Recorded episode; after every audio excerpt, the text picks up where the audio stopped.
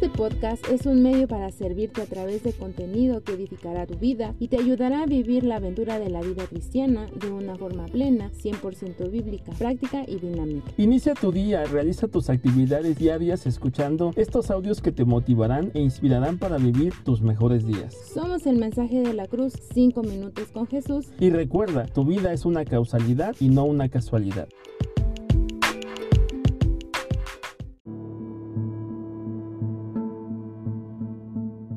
Día 4.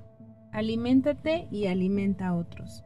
Y me dijo, Hijo de hombre, cómete este rollo escrito, y luego ve a hablarles a los israelitas. Yo abrí la boca y él hizo que me comiera el rollo. Luego me dijo, Hijo de hombre, cómete el rollo que te estoy dando hasta que te sacies. Y yo me lo comí, y era tan dulce como la miel. Ezequiel 3, 1 al 3. Hay una frase que rige mi vida desde hace tiempo. No puedes dar lo que no tienes.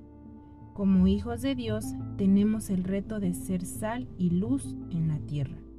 Sin embargo, eso no se logrará con buenas intenciones.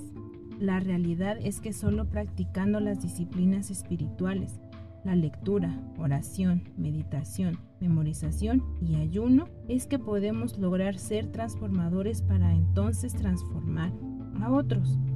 Si no las practicamos, no tendremos lo necesario para ser agentes transformadores en un mundo roto.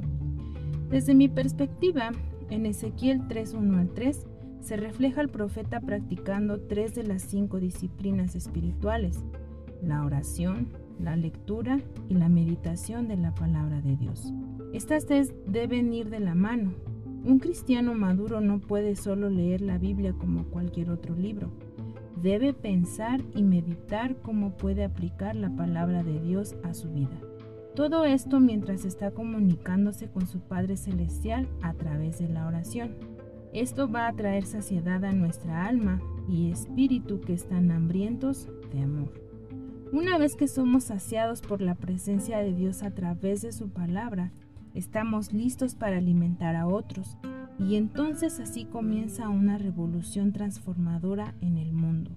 Un cristiano maduro siempre comienza revoluciones transformadoras en donde quiera que esté.